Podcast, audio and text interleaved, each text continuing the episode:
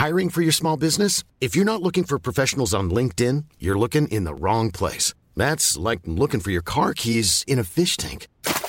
LinkedIn helps you hire professionals you can't find anywhere else, even those who aren't actively searching for a new job but might be open to the perfect role. In a given month, over 70% of LinkedIn users don't even visit other leading job sites. So start looking in the right place. With LinkedIn, you can hire professionals like a professional. Post your free job on linkedin.com slash people today. Éducation, santé, environnement. Ça fait dix ans qu'UBS, le sponsor de cet épisode de la story, s'engage dans les investissements responsables. Alors quand j'entends dire qu'il y aura un avant et un après Covid-19, je sais déjà que pour UBS, l'après se fera comme avant, en faveur de la société. C'est aussi pour ça que j'ai choisi d'y placer mon argent.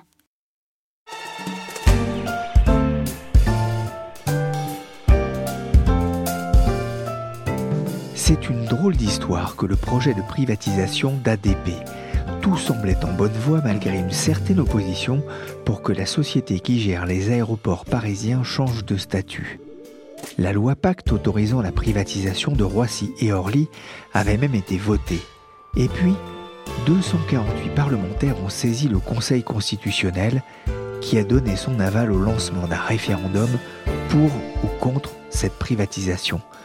Pour le projet du gouvernement, c'est retour sur la voie de garage.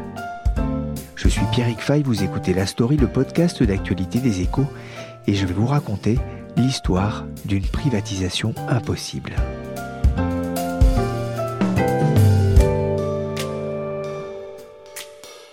11h30 précise ce matin, M. Mesmer arrive à Roissy et pénètre dans le grand hall de l'aéroport.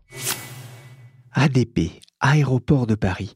La société exploite les aéroports de Paris-Orly, achevés en 1946, du Bourget où fut créé Air France en 1933, et bien sûr l'aéroport Roissy-Charles de Gaulle, mis en service en 1974. Roissy, c'est une véritable ville qui continue de s'étendre d'ailleurs. Cette installation avait quelque chose de complètement atypique par rapport à ce que tout le monde faisait jusqu'à l'époque. Un bâtiment entièrement circulaire, conçu pour raccourcir les distances, on le surnommera très vite le camembert. De manière que les gens comprennent tous, compagnie et passagers, que c'était ça l'avenir. Alors il y a 30 ans, Roissy, c'était une aérogare, l'aérogare numéro 1, et une piste pour la desservir, et à peu près 6 millions de passagers par an. Euh, aujourd'hui, au lieu d'une aérogare, nous en avons 8. Il y a 4 pistes, 50 millions de passagers. Mais le groupe gère aussi 22 autres aéroports dans le monde. Chaque jour, ce sont près de 800 000 passagers qui utilisent ces services, dont 300 000 à Paris. C'est un acteur majeur du développement économique et touristique. Et une entreprise rentable comme les aime la bourse. L'État détient aujourd'hui un peu plus de 50% du capital et entend donc privatiser la société déjà cotée à la Bourse de Paris. Mais avant de m'intéresser aux raisons de l'hostilité d'une partie de la classe politique à ce projet, de gauche comme de droite d'ailleurs, j'ai eu envie d'en savoir plus sur ce qui se cache derrière ces trois lettres, ADP. Pour cela, j'ai interrogé Bruno Trévidic, le spécialiste du transport aérien aux échos. Le groupe ADP est devenu l'an dernier le premier exploitant mondial d'aéroports. Euh, il s'agit donc d'un groupe qui, en dehors des aéroports parisiens euh, que l'on connaît, Orly, Roissy et Le Bourget, exploite euh, entre 20 et 25 aéroports. C'est assez variable. Hein. Il y a des contrats qui prennent fin, d'autres qui commencent. Et tout ça, ça a représenté l'an dernier quelques 280, plus de 280 millions de passagers. Ce qui faisait donc du groupe ADP le numéro un mondial en nombre de, passagers accueillis devant l'espagnol AENA et devant le français Vinci également. Donc c'est un poids lourd du secteur. Comment est-ce que cette entreprise gagne de l'argent? Les recettes des, aéroports et d'ADP euh, se, se, divisent en, deux grandes masses. On a d'un côté ce qu'on appelle les redevances aéroportuaires, qui sont les tarifs en quelque sorte de toutes les prestations offertes par l'aéroport aux compagnies aériennes. Donc traitement des avions, des passagers, etc. Donc ces redevances sont euh, fixées euh, contractuellement à l'issue d'une concertation chaque année, avec des hausses de redevances qui sont bien encadrées. Et puis l'autre partie, ce sont les recettes commerciales. Alors c'est un grand fourre-tout. On a les pourcentages que prend ADP sur les boutiques qui euh, sont hébergées dans ces, dans ces installations. On a les parkings, on a les loyers des immeubles que loue ADP aux uns aux autres, sur son territoire. Puis on a aussi les pourcentages qu'ils prennent sur l'exploitation des aéroports qu'ils gèrent, sur les, euh, les chantiers qu'ils euh, qu'ils gagnent, puisqu'ils font également de l'ingénierie. Donc tout un ensemble de choses qui sont indirectement liées au, au traitement des compagnies des passagers, mais qui, sont, qui constituent souvent l'essentiel du bénéfice des aéroports. Alors il y a une certaine opposition qui se développe aujourd'hui à la privatisation d'ADP, l'opposition même très forte, on le voit au niveau des parlementaires, mais aussi au, niveau d'une partie de la population. Euh, la privatisation, c'est la règle dans le monde des aéroports? Il n'y a pas de règle, mais il y a une tendance. La tendance euh, mondiale, et euh, plus particulièrement européenne, elle est effectivement depuis de nombreuses années maintenant très nettement à la privatisation des aéroports. En gros, on est parti d'une situation où tous les aéroports, comme toutes les compagnies aériennes, étaient des entreprises publiques, à une situation aujourd'hui à peu près la moitié des aéroports sont privatisés ou ont une large part de capitaux privés euh, à leur tour de table. Et à peu près tous sont devenus des sociétés anonymes euh, avec des actions. Donc des règles de fonctionnement d'entreprises privées. Euh, ça, tient en fait à, une chose assez compréhensible. D'une part, c'est un secteur qui, s'est libéralisé, qui est devenu concurrentiel, donc avec des acteurs qui essayent de grossir, de racheter les autres, de valoriser en fait leur expérience en prenant d'autres aéroports sous leur coupe. Et d'autre part, euh, c'est un secteur qui doit suivre la croissance euh, exponentielle du transport aérien et qui doit énormément investir pour pouvoir agrandir ses installations, construire des pistes, etc. Et donc, à un moment où en fait il a fallu consentir d'énormes investissements, des investissements pour vous donner une idée qui ont doublé en fait euh, depuis 2010 et qui représentent presque un peu plus d'un milliard par an par exemple pour ADP. Mais à ce moment-là, qu'est-ce qui s'est passé? Les États n'avaient plus de rond ou avaient d'autres priorités. Qu'est-ce qu'ils se sont dit? Ben, On va ouvrir euh, le capital des aéroports euh, aux actionnaires privés. Ça permettra de remplir deux objectifs trouver du pognon, trouver de l'argent, pardon, et puis accessoirement permettre à ces aéroports de tisser des alliances capitalistiques, commerciales, etc., et de devenir des groupes mondiaux comme l'est devenu ADP. Malgré l'opposition, l'État n'a pas l'intention d'abandonner.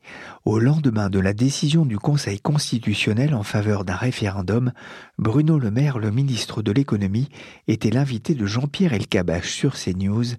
Il est revenu sur l'utilité d'un tel projet. Elle est utile économiquement, elle est utile pour l'État, elle est utile pour l'intérêt général, elle est utile pour financer les technologies de rupture qui feront la différence entre les nations qui gagneront au XXIe siècle et celles qui perdront. Et puis ça va être une opportunité aussi pour expliquer toutes les garanties que nous apportons à cette privatisation, et qui d'ailleurs ont été votées très souvent par les mêmes qui ont fait un recours contre cette privatisation, garanties notamment sur les tarifs. On a bien entendu Bruno Le Maire, et pour ADP, Bruno, ce serait aussi une opération intéressante? Alors la question est, assez complexe et je n'ai je pas, pas la prétention de trancher, mais il y a quand même pas mal d'arguments euh, euh, qui ont été avancés par les opposants à la privatisation et qui s'avèrent euh, totalement erronés ou qui, qui sont, reflètent simplement une énorme méconnaissance. D'abord, la principale crainte des, des opposants à la privatisation, c'est que l'État n'ait plus son mot à dire dans la gestion de ce qui constitue l'une des principales portes d'entrée du pays, hein, qu'il soit, soit en quelque sorte privé de, ses, de quelques attributs régaliens. Bon, il faut bien savoir que l'État en France comme ailleurs, est archi omniprésent dans la gestion des aéroports, des grands aéroports, et ce sera toujours le cas. Il faut bien savoir que l'aéroport, euh, les aéroports et ADP par exemple, euh, ne peut pas décider de lui-même euh, du montant de ses investissements, de ce que seront ses investissements. Il doit s'engager sur un contrat de régulation sur cinq ans qui fixe le montant des investissements, leur nature précisément, et parallèlement à ça, les hausses de redevances auxquelles il aura droit de procéder pour financer ses investissements. Le rendement des capitaux sur cette partie partie euh, régulée de son activité est fixée également contractuellement, avec des révisions de hausse de redevances qui font l'effet d'une concertation et qui sont validées par une autorité indépendante chaque année. Donc on est très très très loin d'un système libéralisé où le futur propriétaire d'ADP ferait tout ce qu'il veut. C'est l'État qui attribue les droits de trafic, c'est l'État qui contrôle mal d'ailleurs euh, les, euh, les frontières aux aéroports. Et c'est également l'État qui utilise ADP comme collecteur d'impôts. voilà. Donc en gros, c'est une activité extrêmement extrêmement, extrêmement réglementé et qu'il le restera toujours et qu'il l'est dans tous les pays. pour la, simple et bonne raison qu'effectivement c'est un actif stratégique. Mais euh, il y a d'autres façons effectivement de contrôler un actif stratégique que d'être son principal actionnaire.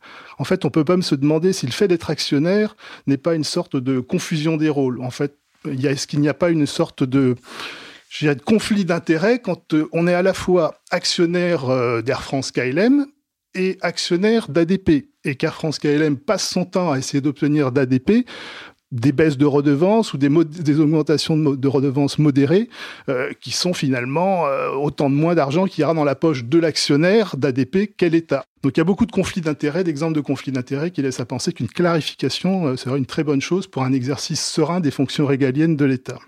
Par ailleurs, effectivement, on a les tendances mondiales dont que, j'évoquais tout à l'heure, le besoin de financer des infrastructures, le besoin euh, pour ADP de pouvoir euh, étendre, enfin, étendre ses, compétences euh, à l'étranger, sur d'autres aéroports. Et puis, par ailleurs, pour ce qui concerne également les clients, il y a la crainte que bah, le futur actionnaire ne pense qu'à son bénéfice et se serve, augmente fortement les tarifs. Alors, il y a eu plusieurs études qui ont été faites, notamment par une association de compagnies aériennes qui s'appelle IATA, et qui ne constatent pas ça. Il n'y a pas d'envolée des redevances liées à la privatisation. Les redevances augmentent aussi fortement euh, dans des aéroports privés que publics en fonction finalement des besoins d'investissement. La seule chose qu'on peut dire par rapport à ça, je reviens à mon point initial, euh, c'est l'État qui homologue et qui homologuera les hausses de tarifs euh, futures, une fois, y compris quand l'aéroport sera privatisé. Donc il n'y a absolument là euh, aucune fatalité en quelque sorte à ce que euh, la privatisation se fasse sur le dos des clients, euh, des usagers et, contre l'intérêt de, l'État également, puisque c'est lui qui décidera. En gros, le gouvernement, il est devant le cas de figure suivant. Est-ce qu'il vaut mieux qu'il encaisse une grosse somme tout de suite, un montant qu'il aura à peu près fixé lui-même, ou euh, qui garde la participation ADP pour encaisser chaque année des dividendes d'un montant variable, toujours assez confortable. Voilà. Est-ce qu'il vaut mieux qu'on euh, vous donne euh, tout votre salaire des dix prochaines années d'un coup, ou est-ce que vous préférez qu'on vous continue à vous le donner tous les mois sans trop de certitude sur ce qui, vous restera à la fin du mois? Voilà, c'est ça la, problématique du gouvernement. Ça n'a rien à voir avec ADP et sa logique d'investissement. Et justement, le rôle de l'État, il en a été question lors d'un grand rendez-vous Europe 1, Les Échos et CNews il y a quelques semaines. Le ministre de l'économie en était l'invité et il a tout de suite voulu tordre le cou aux rumeurs. Oui, un volet très contesté hein, de, de, ce texte. Il s'agit d'aéroports de Paris. Avec ce, vote, rien n'empêcherait finalement un groupe étranger, chinois, américain, australien, de devenir le principal actionnaire de, de cette entreprise, ô combien stratégique. Euh, si. Vous dites. si, si, Damien Fleureau, je préfère vous couper tout de suite. Si, l'État euh, gardera le dernier mot sur euh, le choix de l'investisseur qui sera l'actionnaire principal dans ADP. Sur quels critères vous allez pouvoir critères que dans le décret sur le contrôle des investissements étrangers en France, ces activités stratégiques qui sont liées à l'aéronautique, à la porte d'entrée de, des avions en France, l'État garde la dernière main. Cela n'a pas empêché la contestation de monter, jusque dans un terminal de Roissy où une poignée de gilets jaunes manifestaient contre la privatisation devant les caméras de CNews. Une vingtaine de gilets jaunes sont arrivés à 11h euh, ce matin et ils déambulent dans l'aéroport de Roissy. Nous sommes actuellement dans le terminal 2F. Ce qu'ils font en ce moment, c'est ce qu'ils qualifient d'occupation festive. Leur objectif, c'est d'interpeller les voyageurs car ce qu'ils demandent, c'est d'arrêter la privatisation d'aéroports de Paris. Je vous propose d'écouter une participante de ce rassemblement. Ce qu'on réclame aujourd'hui, euh, c'est la mise en place de référendums préalables à toute euh, privatisation de nos biens communs. Un référendum d'initiative partagée sur l'avenir d'ADP. Le Conseil constitutionnel a donc donné son feu vert à cette procédure complexe. C'est un caillou dans la chaussure du gouvernement et pour bien comprendre tous les enjeux de cette décision, je suis allé voir Marie Bellan. Elle est journaliste au service France des échos avec elle, j'ai d'abord eu envie de comprendre pourquoi ce projet suscitait une telle opposition. Alors, si on prend euh, l'histoire des privatisations, pour prendre un peu de recul quand même, c'est vrai que ça a toujours été jamais simple en France, en fait un peu douloureux. D'abord parce qu'on a un État très colbertiste et que contrairement à beaucoup d'autres États européens, on a encore énormément de secteurs qui sont quand même régis par des entreprises publiques ou semi-publiques Et les transports en font partie. Voilà, transport, euh, que ce soit euh, SNCF, RATP, euh, mais transport aérien, même si l'État n'est qu'un actionnaire parmi d'autres, mais il est quand même majoritaire. Donc je pense qu'il y a cette question de la privatisation qui est en France un peu une question idéologique, politique. Là, ça a pris une tournure particulière, je pense, parce que il y a eu le précédent des autoroutes qui qui date de 95, qui est à la fois lointain, mais dont on s'est rappelé beaucoup ces derniers temps, parce que et on a vu les images, le mouvement des gilets jaunes, c'est un mouvement au départ de, colère des automobilistes, c'est parti du 80 km/h, et donc les péages autoroutiers ont été des cibles prioritaires, on l'a beaucoup vu aux informations, de destruction. Et je pense que du coup, cette idée des autoroutes est revenue beaucoup dans le débat. En plus, il se trouve que Vinci, euh, donc, qui, gère les autoroutes, est aussi un des très bons candidats au rachat d'aéroports de Paris. Donc le hasard fait qu'on s'est retrouvé avec le même acteur aussi dont on parlait beaucoup. Et je pense que du coup, l'opposition, ou plutôt les oppositions, puisque c'est un peu une coalition de tous les partis hors, la République en marche qui se sont dit, ben là on a un boulevard avec euh, l'opinion publique qui va nous suivre, un mouvement de contestation sociale assez fort dirigé contre les autoroutes, donc contre Vinci. Du coup, ça, la mayonnaise peut prendre. Et voilà, je pense que ce contexte très particulier a fait de ce dossier ADP un dossier très symbolique euh, qui a résonné dans l'opinion publique de manière particulière.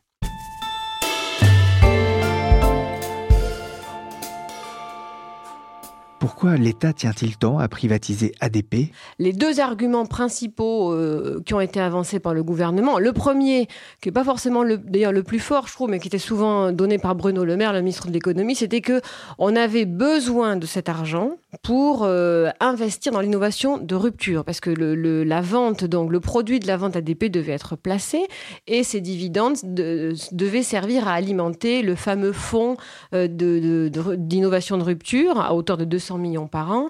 Et c'est vrai que la France, on peut le dire, elle a, peut-être des objectifs d'innovation qui sont importants, elle a besoin de cet argent. Après, on se dit 200 millions par an, si l'État peut pas les trouver par ailleurs, c'est quand même un peu... On peut se poser la question. L'autre raison, et je pense qui est peut-être plus valable, et qui fait d'ailleurs que c'est un dossier un peu différent des autoroutes, c'est que le secteur aéroportuaire, c'est quand même un secteur qui va être en développement euh, très important ces prochaines années, qui va avoir besoin d'investissements massifs, euh, des investissements que l'État sera pas forcément en mesure de faire, en tout cas dans le court terme, puisqu'on est quand même dans une période de disette budgétaire et on voit que voilà, pour, euh, pour arriver euh, ne serait-ce qu'à financer des baisses d'impôts ou même euh, avec un souci de, de moindres dépenses publiques, on n'est pas forcément dans une configuration où l'État peut investir massivement dans un secteur comme celui des transports aériens. Alors la privatisation d'ADP vient de prendre une tournure nouvelle avec un acteur qu'on n'attendait peut-être pas le Conseil constitutionnel euh, qui a validé la proposition de loi concernant donc le, lancement d'un référendum d'initiative partagée. Alors avant d'expliquer ça, comment ça marche un, un RIP? Alors, c'est un, on va dire, un outil juridique assez complexe, euh, tellement complexe d'ailleurs qu'il n'avait jusqu'à présent jamais abouti, jamais été utilisé. Il date de la révision constitutionnelle qui avait été voulue par le président Sarkozy, donc euh, qui date de 2008. Euh, ce référendum d'initiative partagée, le, le, principe, alors quand je dis que c'est vraiment un parcours d'étapes, c'est qu'il faut remplir vraiment plusieurs conditions. Il faut d'une part arriver à récolter les signatures d'au moins 185 parlementaires sénateurs et députés euh, mélangés. Hein. Euh, bon, là, ils en avaient réuni 248, donc ils étaient largement au-delà du seuil. C'était le premier critère. Le deuxième critère, il faut que ça touche la politique environnementale, économique, sociale et qu'il y ait un rapport avec les services publics. Donc ça aussi, ça, rentrait dans ce critère. L'autre critère, il faut que ça porte euh, sur une disposition, plutôt une proposition de, ou un projet de loi qui n'a pas été promulgué depuis moins d'un an. Alors ça, c'est un petit peu, on va dire, la finasserie de ce, de ce dossier, c'est que euh, finalement, là, le projet, de, le projet de privatisation, il, porte, euh, il est dans la loi Pacte. Cette loi Pacte, elle a été votée le 11 avril, mais n'a pas été promulguée. Donc, par définition, elle n'est pas, elle, est promulguée depuis moins d'un an puisqu'elle n'a pas passé le stade de la promulgation.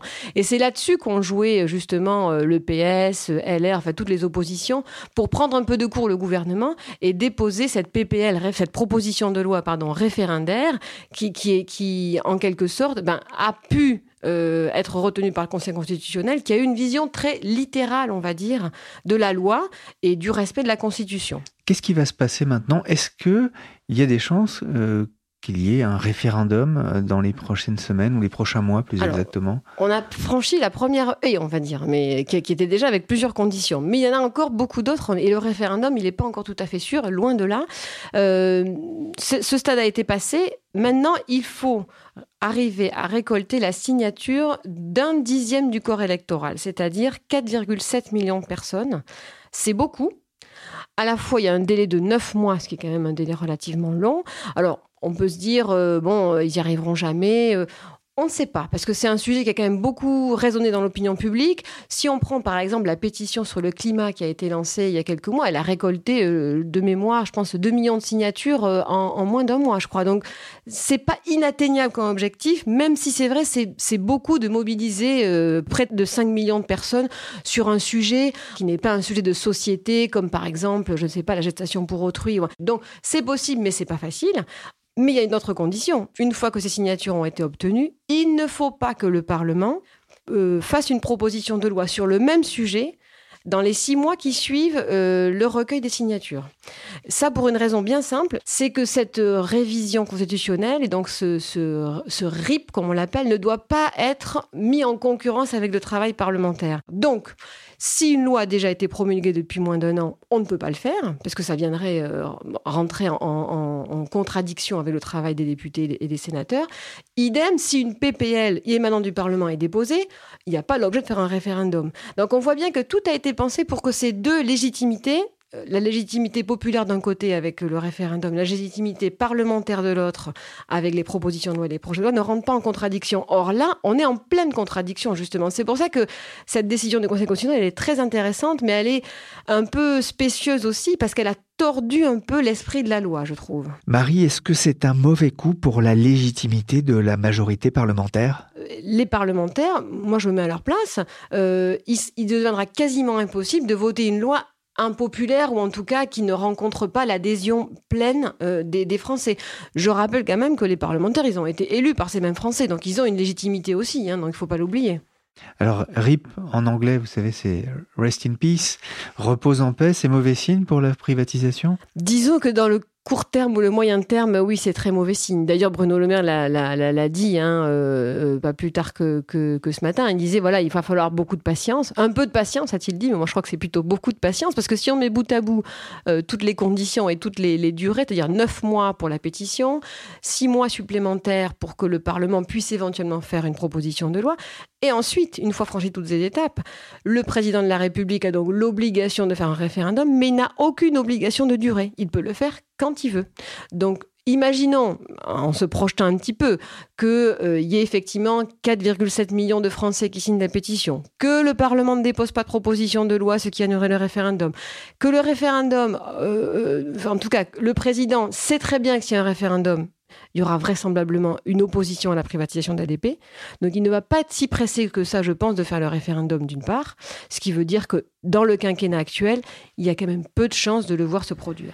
Est-ce que ce, coup d'arrêt sur euh, ADP peut aussi compliquer la donne du gouvernement sur les autres privatisations prévues, dont la FDJ, qui là aussi, la Française des Jeux, euh, peut susciter une certaine opposition? Alors, je ne crois pas. Euh, d'abord parce que les enjeux financiers sont pas du tout les mêmes. Hein, euh. ensuite, parce que la Française des Jeux, bon, il y a un aspect important de santé publique qui est l'addiction aux jeux. Et donc, dans le, le, travail parlementaire qui a été fait, ils ont demandé à ce qu'il y ait une autorité indépendante qui puisse quand même contrôler l'acteur privé qui va donc racheter la Française des Jeux.